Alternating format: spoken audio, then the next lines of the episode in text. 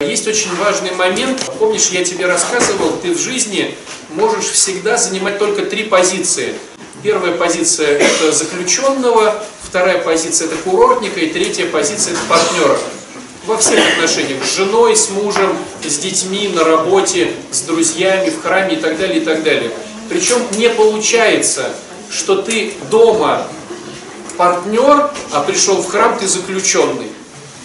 А пришел к друзьям, ты пришел как курортник. Ну, поясню сразу, да, заключенный это когда ты вынужден что-то делать, но ты не хочешь, да. А, когда ты курортник, ты ждешь, пока тебя развлекут, и выходишь из храма и говоришь, что-то батюшка сегодня не зажигал, что-то регент сегодня как-то руками мало махал, на столе была плохая еда, что-то я недоволен. Это позиция курортника. Знаете, когда вот аниматоры цирк уехал, клоуны остались, и вот они что-то плохо тебя развлекали. Позиция партнера – это когда ты предлагаешь свои услуги, чтобы получилось лучше. То есть, если батюшка плохо зажигал, ты говоришь, отец Александр, можно я поспикирю сегодня и вот, ну, скажу, если у тебя на столе мало еды, ты приносишь еды, если хор поет плохо, ты просто даешь денег и нанимаешь хор духовенства, вот. Ну, то есть ты партнер. Вот. Так вот, самое интересное заключается в том, что ты не можешь менять позиции. Какую позицию ты к жизни избрал, она везде. Если ты в храме заключенный, ты и дома будешь заключенным. Если ты в храме курортник, ты и дома будешь курортник. Ты и на работе будешь курортник, ты и с друзьями будешь курортник. Если ты в храме партнер или дома партнер, ты и с друзьями партнер. То есть партнер предлагает сам что-то сделать, чтобы улучшить ситуацию. Самая, естественно, стратегически выигрышная ситуация – это партнера, потому что только в ней ты влияешь на результат. В заключенном ты терпишь, да, такое терпило, в курортнике, как уж там повеселили, так повеселили, а в партнере ты влияешь на результат.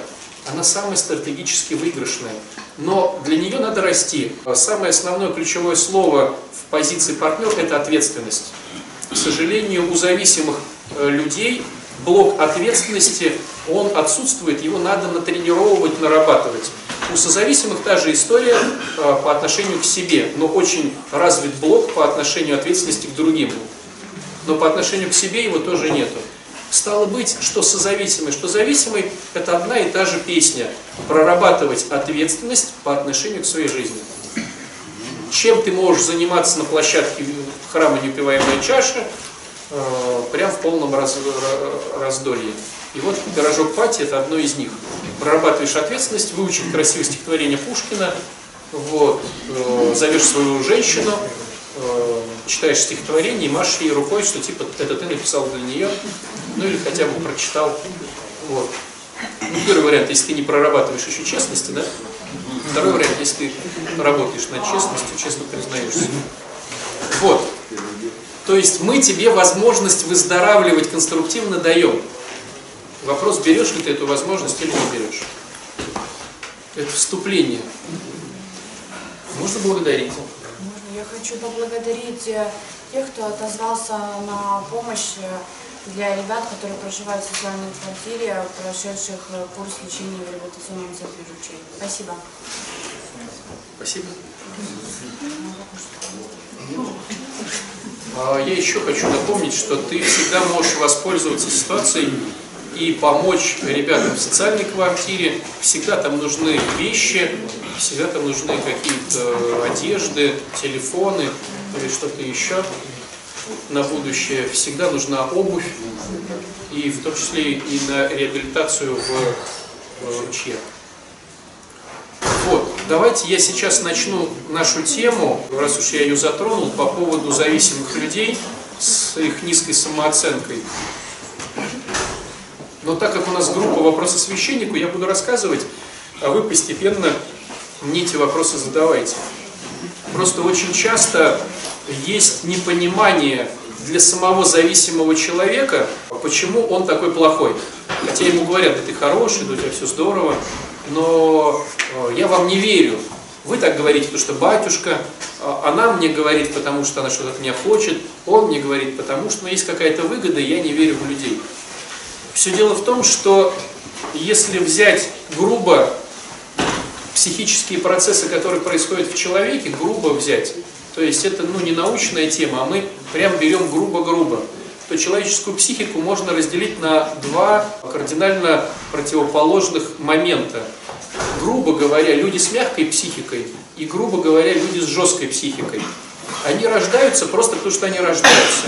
Здесь нету какой-то темы детей, родителей. Ну, может быть, гены как-то влияют, но вот, может быть, и нет. А что такое люди с грубой психикой, твердой психикой? Это когда ты ему говоришь, что дурак. Он в одно ухо влетел, а в другое вылетел, он побежал дальше. И на него никак это не повлияло. А, эти люди, они очень живучие, они очень, ну, такие твердые, они э, очень такие, скажем так, плохо подвижные, но зато не могут выживать в нашем социуме. А есть люди с мягкой психикой, ему говорят, что он дурак, он загнался. Он обиделся, ему стало тяжело. Родители, к сожалению, говорят, ты дурак, ну, каждые секунд 20, разными словами. У тебя руки откуда-то торчат, не, повали, не, по, не поваляешь, не поешь, куда ты смотришь, ты посмотри, на кого похож, на такого идиота, зачем я родила. И вот каждые 20 секунд примерно человек в семье дает своему ребенку такую, в кавычках, красную обратную связь. В результате люди с мягкой психикой реально начинают верить э, в то, что они вот такие. Люди с твердой психикой, им это все равно. То есть на него наорал, а он дальше побежал. Вот, и делает то же самое. Мягкий начинает загоняться. Но в чем заключается нюанс? Нюанс в том, что люди с мягкой психикой, они двигают историю. Это прекрасные художники, это великие режиссеры, это военачальники полководцы, это музыканты и певцы. Все люди творчества – это люди с мягкой психикой. Просто те, кто выбивается наверх, как правило, это люди, у которых в семье так уж получилось, что им такого не говорили, что они дураки. Так уж получилось. Либо они все равно пропихивают свой талант, но талант идет рука об руку с веществом, изменяющим сознание. Что мы тоже видим порой в творческих людях. Так вот, если бы так получились жизненные ситуации общества, то бишь детского садика, школы, армии, института, где его бы хвалили, этого человека, или так бы получилось, что родители э, по каким-то причинам конструктивно, э, читая какие-то книги по воспитанию детей, сами прорабатывая какие-то вещи, хвалили и поддерживали, а не ругали и чморили, то эти бы люди, они бы стали великими в смысле творчества, в смысле бизнеса, в смысле культуры, всего-всего, чего вы хотите. Но они не становятся великими, потому что они считают, что они неумехи. Что происходит с выздоравливающим человеком, когда он начинает выздоравливать, такой человек? Такому человеку очень неуютно быть бухгалтером, быть работягой, быть каким-то столером, э, где-то там делающим одну и ту же однообразную работу на конвейере. Невозможно. Почему? Потому что изначально он человек с мягкой психикой. И когда он начинает выздоравливать, ну говоря нашим языком, он начинает что-то мутить. Но как бы в кавычках хорошо, для себя хорошо, да? Поэтому, когда человека начинают двигать вперед в плане выздоровления, мы его начинаем хвалить и подбадривать, так как не делали это родители. За любые мелочи. Здорово, ты выключил свет в туалете. Для кого-то это будет смешно, а для кого-то это будет ничего себе, меня первый раз похвалили, да? Э, ты намазал правильно бутерброд, спасибо тебе большое, что деньги принес. То есть, если ты живешь с зависимым человеком, самое первое, чем он изголодался с детства, чтобы начать выздоравливать в твоей семье, его надо постоянно хвалить и поддерживать. Постоянно заботиться в плане и тактильном погладить, да, и ласковое слово сказать. И здесь возникает такой очень интересный момент. А не перехвалим ли мы? А вдруг он войдет в гордыню и начнет там вот как-то что-то. Я еще раз повторюсь. Те книги, которые в большинстве своем написаны в святоотеческой литературе, они написаны для большинства людей. А большинство людей – это люди, у которых гордыня э, наверх идет, и они просто-напросто, ну, обычные люди вот с гордыней. их хвалить не надо, потому что они еще сильнее поднимают эту гордыню. А люди с зависимым поведением, их мало. Для них мало написано литературы, но их надо очень много хвалить. В результате гордыня обламывается людьми, да, ну, порой грубостью, а низкая самооценка поднимается похвалой. И в среднем человек входит в эту стадию ну, нуля в идеале. Да? Боже, дай мне разум и душевный покой. Да? Вот эту стадию душевного покоя. Вот если мы применяем классические методики обламывания человека, что ржешь, что как лошадь, ты куда пришел, посмотри на себя, ну вот такими вариантами, э, то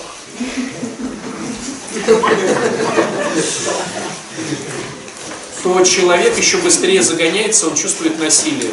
В насилии он начинает применять старые модели поведения, то бишь вещество, изменяющее сознание. Поэтому, если ты живешь зависимым человеком, самое первое тебе это учиться в похвале и в заботе, и в тактильной поддержке. Но как только человек начинает выздоравливать в этой теме, он начинает сразу же креативить, потому что он с мягкой психикой, он творческая личность. И вот здесь вот происходит такой интересный нюанс, что с одной стороны я боюсь, потому что мне говорили, что я никудышный, а с другой стороны мне некомфортно на конвейере.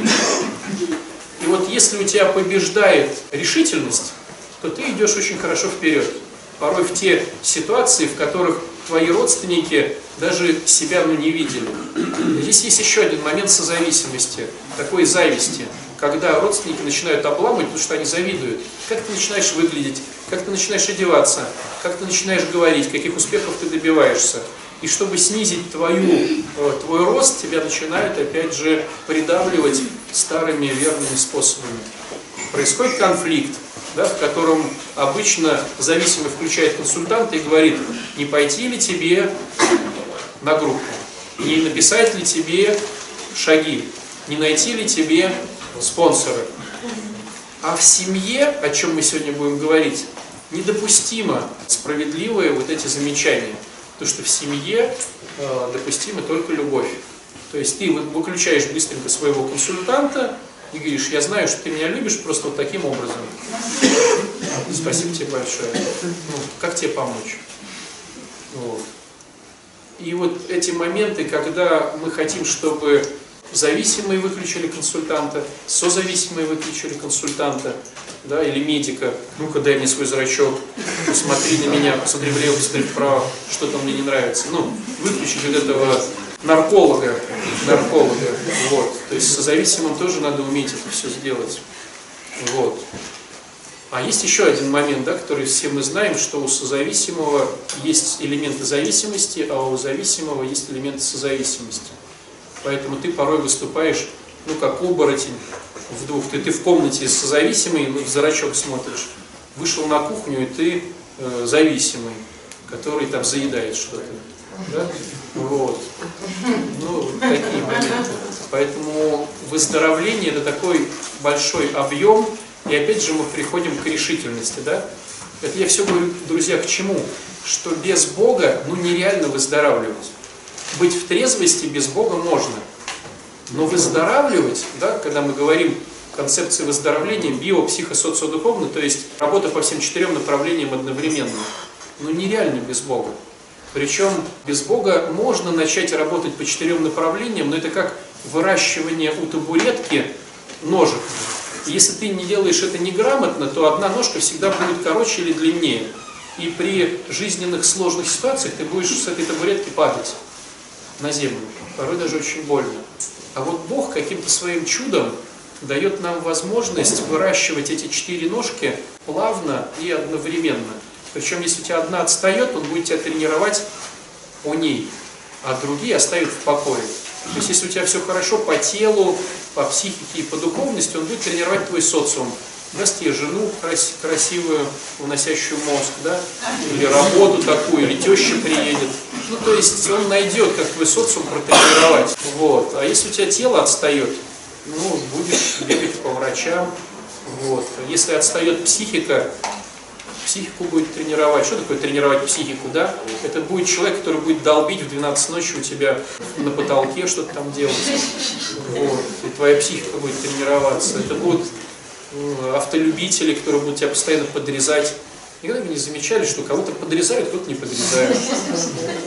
Ну, то есть, если ты заявил и сказал, хочу работать со сквернословием, все как бы, ну, то есть, имеем в виду, что да, ты попал, ты выходишь, садишься на машину, и там будет постоянное подрезание других людей, причем жесткое. Вот. И ты будешь тренироваться в сквернословии, да? В том, чтобы не произносить. Вот. Если у тебя с духовностью все плохо, ты будешь обижаться да, на Бога в первую очередь, ты будешь свой сценарий тянуть, вот, и так далее, и так далее. Это я к сегодняшнему празднику, потому что э, сегодня как раз таки день, когда мы говорим о наполнении нас Святым Духом. И вот у меня, знаете, возникает такой момент, ну, двоякий. Первая метафора, которая рождается, это вот машина. Вот ты купил машину, которая, допустим, ну там на 95-м бензине ездит. Но ну, дорогой, а ты живешь где-то там в деревне, представь, у тебя дизель э, халявный, а машина очень хорошая. Ну, то есть такая хорошая машина, и тут заливаешь в нее дизельное топливо, и она вроде бы ездит, но медленно пыхтит, что-то там кряхтит, да, но она вроде как бы ездит. Но представь ситуацию, если бы ты ее начал заливать нормальным бензином, на который она вот рассчитана. Какая бы скорость была, какой бы маневренность, как, как бы приборы бы все эти работали. Вот так же человек, который без Бога, он живет, но кряхтит. Но замечал ли ты ситуацию, когда ты просыпаешься, и ты уже уставший? Когда ты сделал какую-то ерунду, и тебе надо уже вторую половину дня отдохнуть. Я сходил в храм, теперь я отдыхаю. Ну, ты сходил в храм, что там, поржал, да, там, помолился, поел. Ну, ты сходил в храм, отдохнул. И вот ты теперь уставший, полдня не трогайте меня, вот.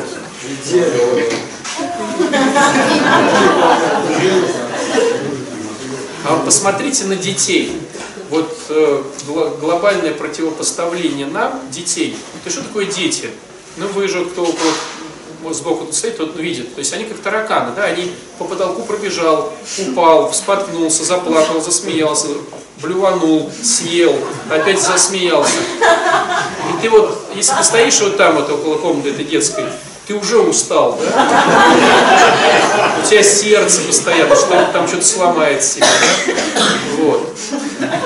Он ведь будет выносить тебе ну, голову еще целый день, да? Откуда батарейка такая? Почему? Почему ты сходил в храм и устал, проснулся, устал, а он не устал?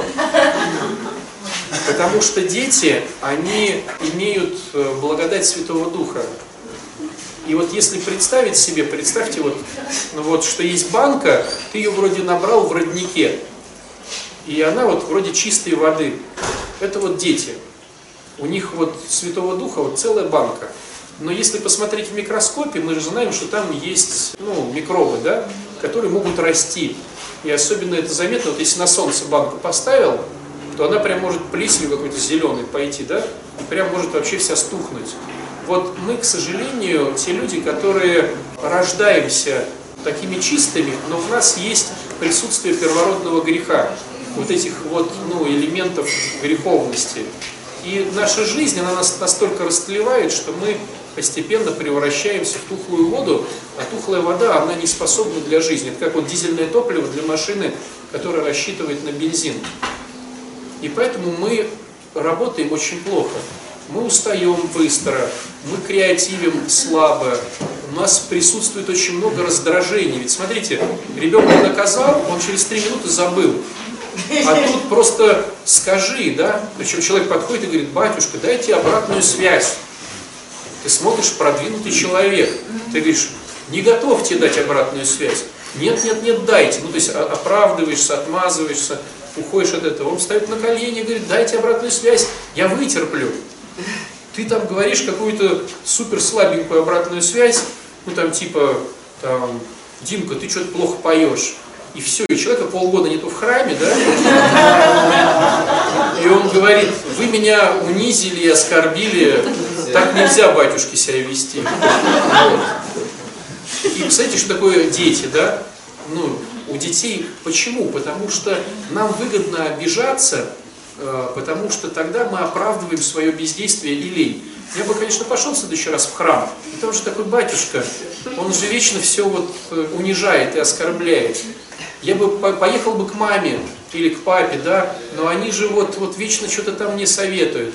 Я бы, конечно же, там и то-то, но вот оно же вот то-то. И я вроде на всех обижен, но зато сижу дома уставший и ничего не делаю. А если у тебя много энергии, ты не можешь быть уставшим. Даже тебя обидели, говоришь, ну ладно, все забыли, я плохо пою, буду учиться, ну давай дальше. И все, и оно пошло дальше. Так вот, наша усталость говорит о том, что в нашей банке мало живой воды. Есть одна очень интересная хитрость. Живая вода, она вокруг нас. Но мы ее пускаем в себя так, как мы хотим. Так, как мы хотим. Вот так вот. Кто-то приоткрывает щелку кто-то форточку, кто-то дверь, кто-то на распашку все окна. Но вот то, что я сегодня говорил, оно же, ну почему страшно пускать Бога? Потому что Бог тогда начнет в твоем доме наводить свой порядок. Не твой порядок, а свой порядок. А как мы разрешим Богу наводить его порядок, когда тот порядок, который у нас есть, он формировался долгие годы нашим вожделением. То есть нет такого, что мы вот ходим и к нам прилип грех. Такого нет. Это вы знаете, как вот, почему говорят, ну такая фраза, грех гнездящийся в душе человека. Слово гнездо. Гнездящийся. Потому что гнездо делается не вот так вот. Ведь когда птица хочет свить гнездо, она по прутику, она же ищет смотрит, прутик плохой, не возьму, этот прутик хороший, возьму, надо нести далеко, этот супер хороший, но далеко от э, моего места, буду лететь и будет тяжело. И гнездо, оно вьется трудом. И также грех в нас, который гнездится, он вьется долгое время. То есть мы подходим к человеку и говорим, ну ты плохо грешишь, мне так не нравится, а вот ты грешишь хорошо. А как ты так грешишь? Слушай, расскажи, где такое дают? И вот постепенно, постепенно пробуешь, узнаешь, вычитываешь, высматриваешь в интернете, спрашиваешь у других, делишься обратной связью. Вот, мы тут курили, это было плохо, а вот тут курили было хорошо. Здесь кальян делают неважнецкий, а вот кальян подают хороший. А где тут подают хороший? А сколько он стоит? И вот ты постепенно, постепенно вот это вот, да, вот кто смеется, узнает себя, да? Ну вот. Формируешь свое гнездо своего греха и ты его уже любишь и получаешь от него удовольствие. Ну, как человек, который ест этот гамбургер, да, в Макдональдсе, ну, он же, как человек, понимает, что это вредно, но оно же такое вкусное, и он его ест. То же самое, когда человек грешит, каждый из нас, мы понимаем, что это вредно в глобальном смысле слова, но вкусно. Ну, как, да, женщина, хотящая похудеть в 12 ночи, там, в холодильнике там просыпается, да, и вот что-то она ест. Она же понимает, что это вредно, но вкусно. Ну, по-честному, девчонки. Но вкусно, мальчишка. Видите, какая обида. Когда обида, значит задело. Потому что кого не задевает, то даже не это самое. Это, знаете, будет потом, после вот этой нашей беседы, вы постарайтесь вспомнить, о чем была речь. И вот ты вспомнишь только то, что тебя задело. То есть, если ты не куришь, тебя эти кальяны не заденут. А если ты куришь, то тебя они... Батюшка неправильно сказал, там что-то не то было. Так вот, праздник о том, чтобы разрешить Богу войти в нашу жизнь. Тогда он начинает ветром все эти гнезда, ну, э, начинает их по квартире гонять. А мы же порой прикручиваем саморезами эти гнезда, да? А если не прикрутили, то прям садимся на него и говорим, Господи, все, забирай, но вот это гнездо я не готов тебе давать. Вот прям сел на него задницей, да? И вот ураган не ураган, а я вот буду сидеть и с места не сдвинусь. Ну такое же бывает. Тогда Господь огнем начинает выжигать. Ты накрываешь животом это гнездо. И говоришь, Господи, выжги все, только вот это мне оставь. Кто-то говорит, что это чревоугодие, кто-то обиду там, на родителей, на Бога, на кого-то еще. Кто-то сквернословие, потому что он самый лучший сквернословчик на заводе. Ему даже вот мужики только за это его и хвалят. Он витьевато там что-то каламбурит. Да? Вот. Кто-то в чем-то. Кто-то в чем-то. И получается, Бога сейчас впущу, Господь свои порядки наведет, и надо будет по-новому. А по-новому это что, тут молиться, что ли, постоянно? Что, я в монахи, что ли, собрался? Вроде как не готов. А праздник как раз-таки об этом. То есть, вот да, опять же, вот этот момент выбирали 12-го апостола. И было, ну, свели все к минимуму, двум кандидатурам. И вопрос, да, почему Господь выбрал одного, а второго не выбрал, да? И мы же про судьбу второго ничего не знаем, которого не выбрали. Но он тоже был, условия были таковы, чтобы он был при начале, и чтобы он видел э, смерть Христова и воскрешение Его, потому что единственная проповедь, которая нам предлагается, это рассказать о том, что Бог стал живым опять. То есть смерти нету. Вот все христианство. После нашей смерти есть опять жизнь. Причем в теле, а не только в душе. Воскрешение. И смотрите, ведь они же оба хотели, чтобы их выбрали, да? А Бог выбрал одного, а второго не выбрал. И представь ситуацию, что вот сегодня по факту Бог тебя выбрал. Ну, то есть по факту ты до храма дошел. Ведь это не твоя заслуга, что ты сегодня в храме. По большому счету ты опять мог сегодня не приехать. Были бы какие-то дела, были бы какие-то болезни, были бы какие-то мысли, обиды, сон, ну все что угодно. То есть по каким-то причинам ты сегодня 12 -й. То есть Господь сказал, я тебе разрешаю в храм прийти. Я тебе разрешаю сегодня причаститься. Я тебе разрешаю сегодня побыть в общей молитве. Я тебе разрешаю. Это не значит, что Он тебе разрешит завтра или даже сегодня вечером. Но вот сегодня Он тебя сделал 12 -м разрешаешь ли ты, да, вот смотрите, они избрали 12 а потом Святой Дух на них сошел, и они стали проповедовать. То есть сейчас тебя 12 избрали, по факту просто, по факту. А разрешаешь ли ты себе, чтобы Святой Дух на тебя сошел? Кто-то, может быть, говорит, слушайте, но у меня вся неделя следующая расписана. Ну, я не разрешаю тебе, Господи. Причем у нас же есть заповедь, да? шесть дней работай для себя, а седьмой посвяти Богу. У апостолов было еще сильнее, да? То есть апостол это который все дни посвящает Богу. Он идет и проповедует. И вот задай себе вопрос. Сегодня тебя избрали 12-м. Завтрашняя неделя наступает, да? У тебя есть хотя бы три часа, которые ты в течение недели посвятишь Богу.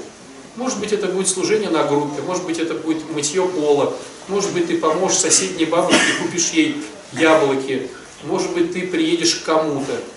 Служение отличается от неслужения тем, что в служении тебе нет выгоды. То есть сделаешь ли ты что-то, хотя бы несколько часиков, хотя бы давайте так, один час, чтобы это было не для тебя, а для них просто так, без всякой выгоды. Помните, да, мы подчеркиваем без всякой выгоды, потому что созависимость говорит о том, что я делаю, но в этом есть выгода. Либо прямая, либо косвенная. А христианская любовь это без выгоды. Наметил ли ты себе на следующей неделе этот час? Можно сходить в больницу и попроповедовать.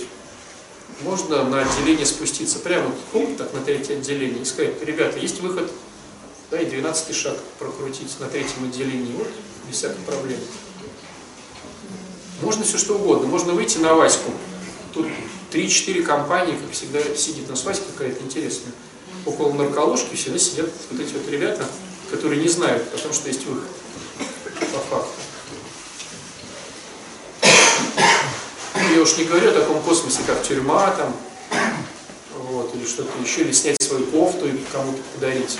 Ну, это такой уже уровень. Или вы знаете, вот, да, была родительская суббота вчера. Но почему-то, ну, вопрос первый, зачем родительская суббота, да? Все дело в том, что если бы в нашей культуре родителей бы уважали и ценили, то не надо было бы делать особые дни почитания родителей. Понимаете, да? То есть, так как мы забываем про родителей, церковь настаивает. А вот сейчас особый день поминания. Но смотрите, опять же, как хитро может обманывать мозг. Ведь родительская суббота говорит о том, что надо не только умерших родителей поминать. Почему поминаем, когда уже все поздно? То есть, может, у тебя есть живой родитель, почему бы его в родительскую субботу не помянуть? Приехать к нему с шоколадками, посидеть, послушать его нравоучение, оставить ему денежку какую-то. Мы даже если продвигаемся в плане духовности до родительской субботы, мы говорим об усопших. Понимаете, да? Ну, когда вот ты умрешь, папа, тогда я приду тебе на могилу. А сегодня Троицкая суббота вот для мертвых. И папа, может быть, с радостью, да, бы помер, чтобы его любимый сынок хоть на могиле таки не пришел. А почему бы не сходить, да? Но ты имей в виду, что Пятидесятница продолжается. Если ты тупанул вчера, сделай это сегодня. И я напоминаю, да, что лучший звонок родителям – это звонок в дверь. А если ты тупанешь и сегодня, это будет, может, сделать завтра. Пятидесятница продолжается, завтра Духов день. Ну, то есть, Пятидесятница – это вот христианство. Это разрешение Богу войти в тебя, чтобы была Его воля, а не твоя. А вот я помогаю там, старушке, к примеру, или кому-то, все равно будет беда. Потому что я принимаю свою информацию, да, все равно что будет. Понятно, что мы все ущербные, все равно выгода какая-то будет, но свести ее к минимуму. То есть, если ты это делаешь для славы, то это будет прямая выгода, понимаешь?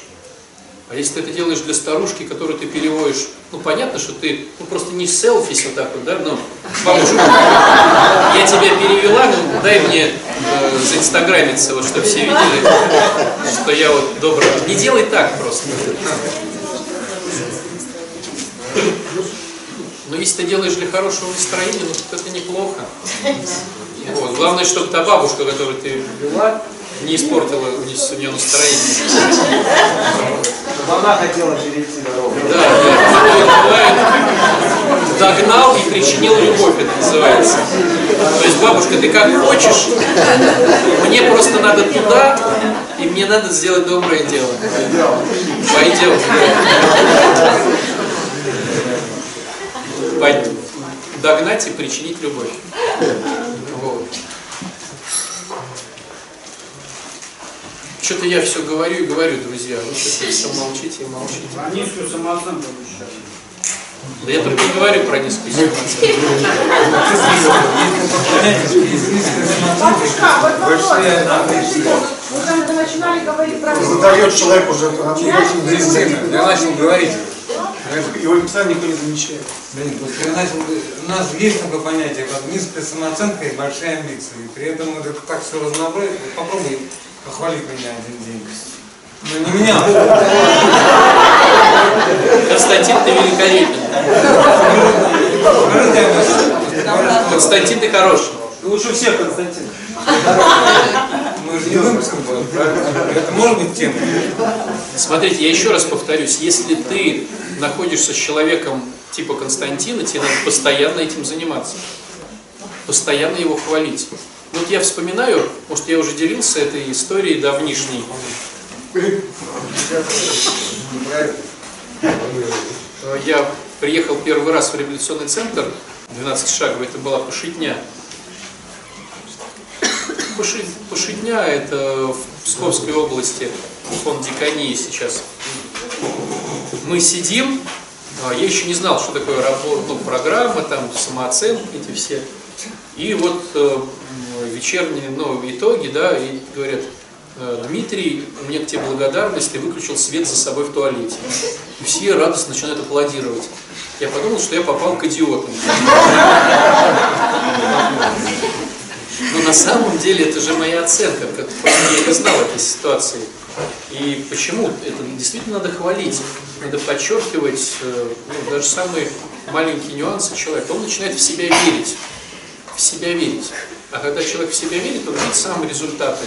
Есть еще очень важный момент благодарности. Они тоже поднимают самооценку, потому что ты понимаешь, что ты ну, всегда с Богом, а Бог был всегда с тобой. Прописывание благодарности. Я пишу благодарность, но у меня ощущение, что я здесь ни при чем. Да, здесь ни при чем. Бог всегда был с тобой. Вот я как был таким, так и остался. А Бог, да. Представляешь, ты был таким, а Бог всегда был с тобой. Это же здорово.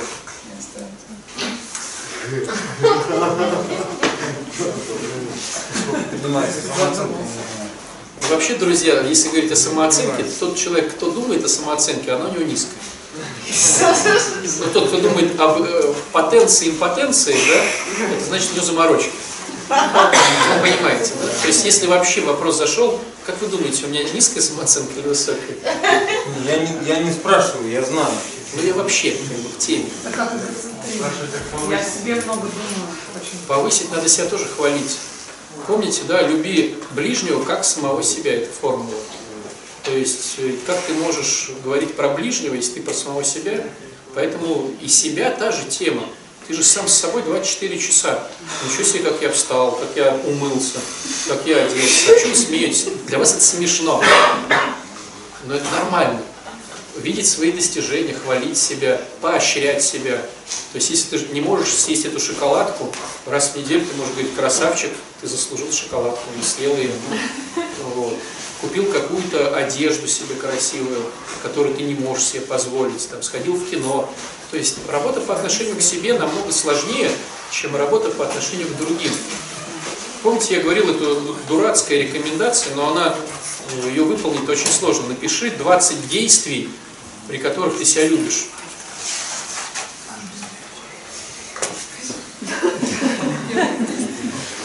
Первое действие подойти и благословиться у батюшки. Вот, я себя люблю. Ну, то есть, действие, полежать в ванне, сходить в баню, сходить купить что-то себе, порадовать себя музеем, театром. Напиши 20 и делай в день хотя бы одно. Вот поверьте мне, это сложно. Написать 20 пунктов, какой я идиот, это вот прям каждый из нас сейчас сделает за... Ну, напиши почему ты лошара, скажем так, упражнение. И прям сразу же напишешь, какой ты лошара, и внутренний критик будет со знаменем стоять, махать кричать «Ура!». Ну, а напиши, почему ты хороший, это будет сложно. Какие действия я делаю, потому что я хороший, это тоже сложно. А в литературе, в классической, э, это, э, как правило, 200 пунктов. 200 пунктов. То есть, если вы откроете любую, ну, классическую книгу по психологии с э, проработкой внутреннего критика, 200 пунктов. Напиши сразу 200 пунктов, почему ты хороший. И что ты делаешь, потому что ты хороший. Ну, это сложное задание, на самом деле. И плюс ко всему, попробуй их еще делать. Делать. То есть, если я считаю, что я заслужил сходить сегодня в театр, сходи в театр. Ну, музей так музей. Побыть один. Попробуй побыть один. Тоже тяжело. А как же мои близкие умрут, они с голода э, в грязи почахнут, там что-то еще. Ну, откуда? Ничего не, никто не умрет, поверь мне. Все только обрадуются, перекрестятся, скажут, какой батюшка мудрый, возьми два дня лучше, а не один. И они отдохнут от тебя, а ты отдохнешь от них. Я вот как там позволила себе одной побыть и отказывать себе не общаться. Когда я себя в этом приняла, вот когда мне человек отказывает, то я не хочу его разговаривать. Я, я, то есть я себя в этом принимаю, я другого человека не знаю. Конечно, если ты начинаешь уважать свое время, ты начинаешь уважать чужое время. Если ты начинаешь уважать свои деньги, ты начинаешь уважать чужие деньги. Если ты начинаешь уважать свою, да, ну, внутреннюю, ты начинаешь уважать чужую. Спокойствие, миролюбие. Человек говорит, я не хочу. То есть, если ты уважаешь свое «я не хочу», мы же обычно «я не хочу, потому что». Я просто не хочу. Но я же могу не хотеть. Или могу хотеть. Зачем кому-то что-то объяснять? Вот. Тебя задело что-то, Александр? Поделись. Смотрите, батюшка, вот какие четыре или там пять голосов, которые говорят в голове. Вот, вот, вот это вот немножко можно как-то об этом, да. И потом еще такой попутный вопрос, как определить, который вот действительно приведет к позитиву жизнь, как Вот смотрите, Ксения сейчас спрашивает о голосах внутри нас. Вопрос очень прост. Ответ очень прост. Вот я сейчас говорю, ты можешь по кругу поделиться, что говорит в твоей голове? Кто? Ну, по-честному. У меня было такое, что батюшка сейчас откинет мой вопрос и не будет Да. вообще на нем говорить. Вот это Ну кто готов по кругу просто сказать, что... Вот смотрите, мы сейчас с Ксенией общаемся. У тебя же там что-то говорится в голове. Ну ты же не молчишь. Ну поделись. Интересно, что будет сказано. Ну просто две секунды. А что вот она? Ты сейчас скажешь, батюшка. Окей, Андрюх. Я? Ну давай ты. Я вообще не здесь. А где ты? Ну, Скажи. Как я комнату ищу, снимаю. Отлично. Нет, у меня просто, у меня как бы ассоциация, если в моей голове начинают Да нет, что сейчас говорится? Ты поделись диалогом Ну, просто. короче, я думаю, что психиатр надо сходить. Так. Ну, да нет, друзья, ну смотрите, по-честному, вот, вот мы сейчас говорим с Катей, а ты же внутри, там нету молчания в твоей черепушке. Жует конфету. Обнаглела. Кто-то что-то говорит. То есть ты там не молчишь, просто тебе ну, стыдно, неудобно, может, непривычно это свое внутреннее вытащить. Так вот, скажу, не скажу. Вот. Так вот, если разбирать структурированно эти вещи, то в голове говорит не один человек. В первую очередь там есть кто-то, кто говорит твоим инстинктом. Ну, голос инстинкта. Ну, допустим, хочу в туалет, хочу в туалет, хочу, что я как дурак не сходил в туалет. И ты как бы живешь своей жизнью, а он там тебе это говорит. Или хочу курить, хочу курить. Или ой, я объелся, объелся. Зачем я съел это печенье? Зачем я съел это печенье? Вот я съел это печенье. А те печенья были вкуснее. И ты его как бы обгоняешь, эту муху. А она вот голос инстинкта. Или какая красивая девушка, какая красивая девушка. Девушка красивая, какая красивая девушка. Много красивых девушек. Много красивых. Завтра, завтра, завтра. Нет, нет, голос инстинкта. Это, знаете, его в литературе, в русской литературе, в переводе его называют радио. По, по теме того, что у нас в советское время в кухнях было радио. Ты заходишь, и радио, и ты можешь прислушаться, а можешь, ну, и оно говорит. Проблема психики в том, что там несколько радио. Вот одно это радио инстинкта, второе это радио социума. Социум это который вот что принято. Ну, то есть смотрит на Катю и говорит, что она ест конфету, это не принято. Ну, а что она ест, не принято. Как она си- сидит, это не принято. Ну, Нога, нога на ногу, в джинсах. нога на ногу, джинсы, это не принято. Ну, то есть социум, или хочу сходить в туалет, ну что, я сейчас пойду, лучше я послушаю, что обо мне подумают. Ну, то есть как принято, как не принято, вот голос социума, это тебе говорит. К голосу социума относится религиозный голос. То есть, э, ну, это то, что вот навязал социум в твоем пласту. То есть, если ты религиозный человек, социум навязывает тебе религиозные какие-то вещи. Если ты государственный человек, там, государственные вещи, да, а есть, это вот второй голос, а есть третий голос, это голос воспитания. Он порой бывает отдельно от социума. Ну, допустим, там, ковыряться в носу. То есть, там, вот, сидишь и ковыряешься в носу. Вот. А хочешь поковыряться в носу? Тебе голос воспитания говорит, ну, кого ну мама сразу такая мама там возникает с пальцем, да? Говорит, ты что? Что об тебе подумают? Не, не позорь нашу фамилию. Ну, что-нибудь такое. И вот ты хочешь что-то по воспитанию, а воспитание тебя давит. И проблема вся в том, что эти три голоса, они не ты. То есть ты это ты четвертый. Но ты привык их слушать и их мнению придерживаться. И порой ты живешь, чтобы им было хорошо. А счастьем мы называем в бытовухе, когда все три голоса, они говорят, ну, скажем так, вот в одной симфонии. Ну, допустим, голос э, генетически говорит, как мне нравится эта женщина. Голос социума говорит, да, она не замужем. А голос воспитания говорит, э, вернее, голос социума говорит о том, что э, она в, моем, в моей прослойке социальной, да, а голос воспитания говорит, она, допустим, не замужем. И, если, и тогда ты будешь счастлив. А если два голоса говорят одно, а один другое, начинается раздрай. И твоя задача выбрать, к какому голосу прислушаться. Ну, допустим, она красивая, она социальной, да, социальной прослойки, но она замужем. И вот если двое задушат, ну, третьего, да, скажешь, ну и что, что замужем? Ну, и что? Брось свои предрассудки.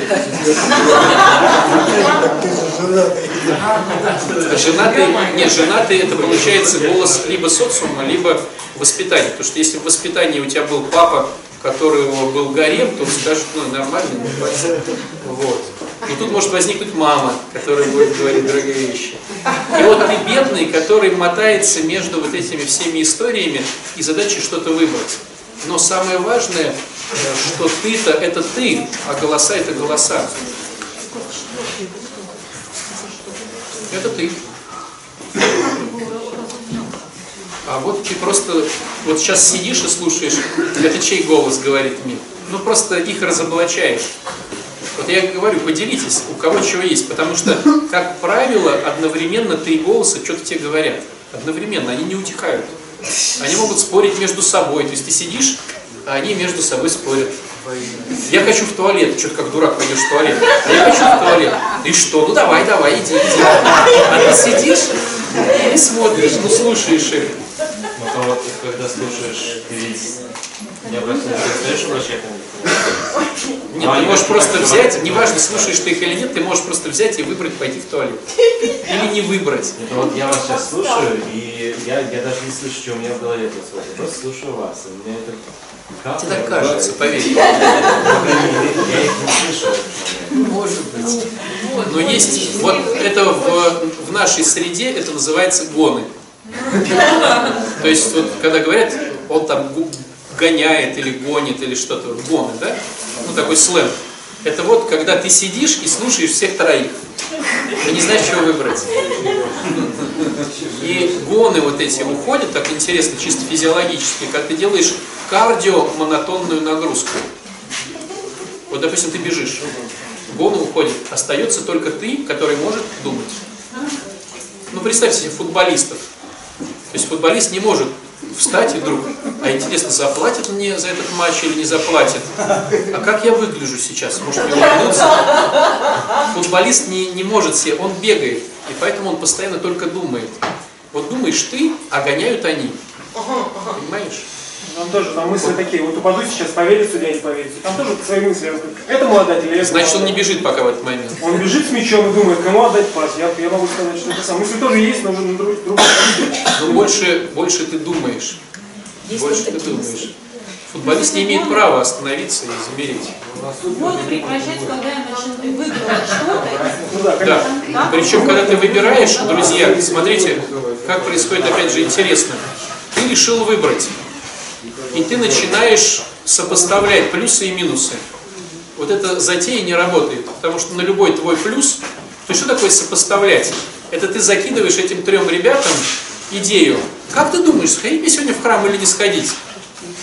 И вот ты начинаешь, и естественно каждый преподносит тебе свои аргументы. Допустим, голос этот самый инстинкта скажет, я хочу спать, выспись. Да это же нормально выспаться, раз 300 лет ты взял и позволил себе поспать.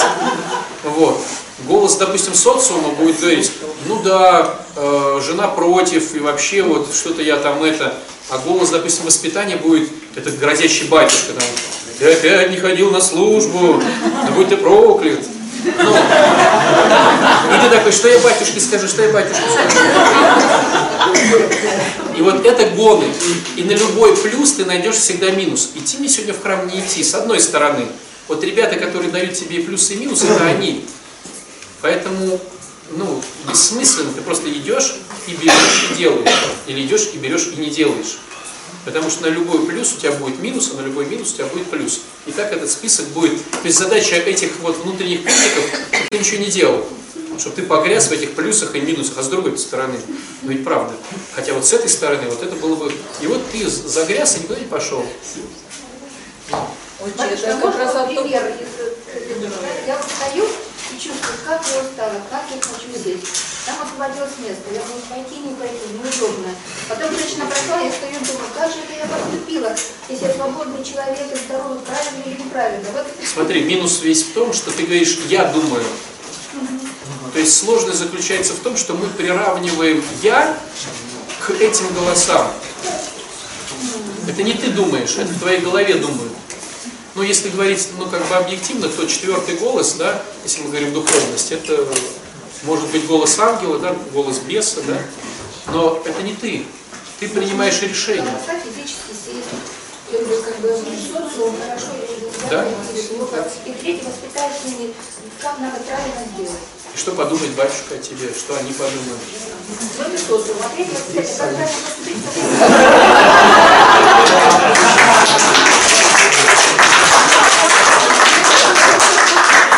хотел задать вопрос?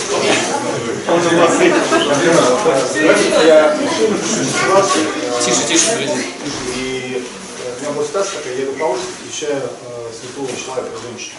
Как Слепого. Слепую женщину слепую. Я беру ее, помогаю, довожу ее до квартала. Думаю, там общаемся, такое. Я ее довожу до места, куда не надо, как бы, и выхожу такой, и я чувствую такой Богу, вы- ну, хорошо, душой чувствую момент. Потом я думаю, ну, надо будет на группу, поделюсь, расскажу. И у меня вот момент, как я начал думать о том, как я буду делиться, все ушло. Вообще моментально. Я даже стал просить, я не стал говорить, сейчас же можно об этом говорить, потому что вот Бог уходит в тот момент, когда я начинаю думать о том, что ну, понимаете, да, в чем просто? Ну, тщеславие, гордыня, ну, это уби- убивается, все, все, что А вопрос в убивается. Вопрос в чем? Есть пансионер, у меня есть группа, все равно надо делиться опытом. Как э, сохранить то, что делаешь, и при этом не потерять, да, и при этом поделиться. Но здесь может быть перекладывать часть на Бога. То есть, представляешь, Бог мне разрешил, ну, дать такую, дал мне такую возможность помочь человеку, и Бог мне дал сил этому человеку помочь. То есть, когда я награду порой перекладываю на него. Хотя здесь, ну, понимаете, мы же такие люди, которые мы можем, ну, вроде так думаю, а все равно, ну, там, как-то себя... Молчать. Я слышал такую вещь, что если что-то делаешь, хоть одно дело, но не рассказывай вообще не знаю, это. Когда будет э, награда тебе много да, на небесах. Видите, вот это минус учительства, когда мы ребенку что-то объясняем, когда мы под спонсорному объясняем, духовному чаду или кому-то еще, волей-неволей надо привести свой пример. Если он положительный, ты теряешь. Но с другой стороны, кто хочет спасти свою душу, тот потеряет ее. Кто хочет потерять душу да, ради, ради ближнего, тот спасет ее. Поэтому, если ты начинаешь рассказывать другому, то есть я, Господи, потеряю этот бонус, но я помогу Васе Пупкину, так как он мой подспонсорный, и расскажу, то ты спасаешь свою душу. А у меня вопрос такой по поводу вот, то, что там голоса, там, ну, вот, размышления голове. Я слышала такое мнение, что у здоровых психически людей, ну вообще здоровых людей, а, у них нет, то есть у них пустота, тишина, тишина в голове. Это вообще это так и есть или это... Ну, мне кажется, здоровых, психически нет здоровых людей. Смотрели фильм, а, когда дернуло током-то дядьку, и он стал Женщины говорят, говорят женщины. Говорят женщины, слушайте, с- супер фильм такой, ко- комедия. Он э, пытался что-то там понять женское, да, там его дернуло феном, и он стал слышать их голоса. И помните, там шикарный момент, когда он заходит в контору, а там две секретарши, и он уже привык все слышать, хоп, а они молчат. И у них в голове ноль. Он даже удивился сначала, да, они такие сидят, ноль в голове. Мне кажется, это нездоровая ситуация. Ну, Пустота. Я все-таки хочу, чтобы вы ответили на четвертый вот этот голос, как его определить. Не надо его определять, понимаешь? Ну, то есть, я тебе еще три голоса э, написаны в литературе психологической, четвертый голос мы присоединяем, говоря через литературу духовную. То есть, есть такая тема, как искушение бесом, да, или помощь ангелам. Но если ты будешь... То есть, это тема гордыни, понимаешь? Если я вдруг говорю, о, это мне сказал ангел, то это будет гордыня, это прелесть, да. А если ты говоришь, меня сам там бес искушает, это в принципе то же самое, только перевернутое. То есть бес начинает искушать когда ты реально становишься таким сильно духовным, и вот ты уже прям пошел-пошел к Богу. То есть ты уже как бы вот красавчик.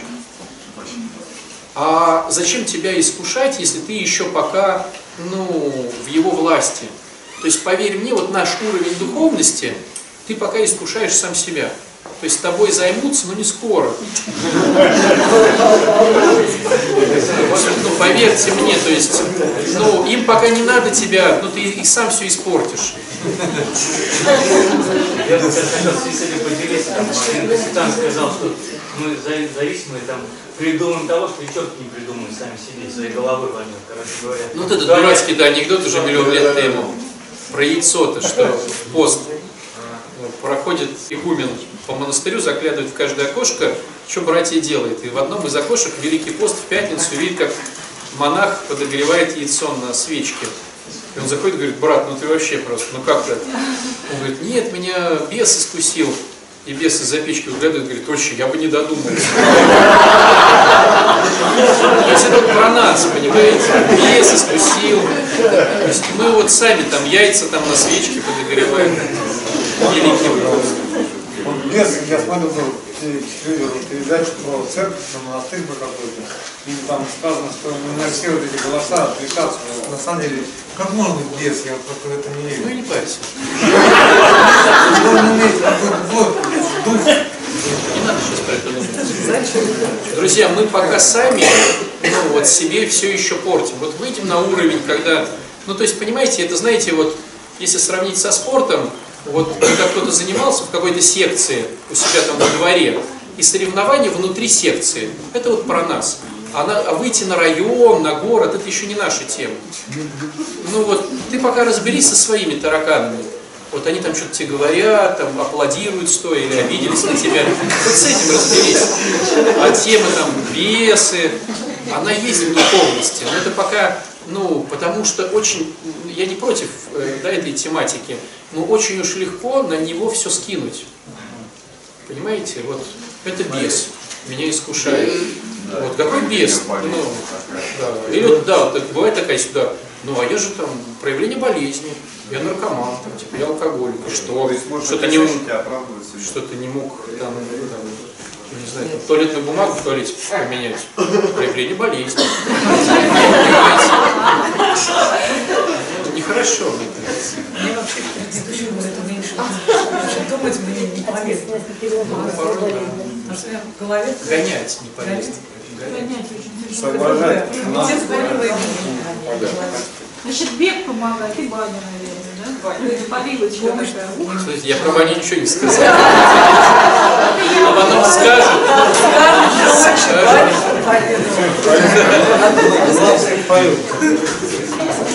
Да, у нас уже кончается время группы. Друзья, итак, э, резюме. Резюме. Разрешайте Богу быть э, в Его планах, а не в своих. Потому что, ну, чисто житейски это выгодно. Потому что ты думаешь о э, запорожце, а он тебе Мерседес хочет подарить. Ты думаешь о квартирке хрущевке, а он дом. То есть Бог хочет больше. В его стратегию, если ты войдешь, ты выиграешь однозначно больше. Просто ты не понимаешь ее порой. А непонимание – это без, ну, страх, да, безопасности нету, и ты переживаешь. Но обращаясь головой назад, мы видим, что ну, реально по его схеме было намного интереснее. Причем он же начинает уже сводить людей, как-то соединять, ситуации делать. Моя задача расслабиться и говорить, Господи, ну, чтобы было все вот так, как надо. Как ты, вот если ты видишь это, я согласен. Не видишь, убери. Разрешай Богу вот дуть в твоей квартире и греть тебя. Это и есть вот ну, пятидесятница.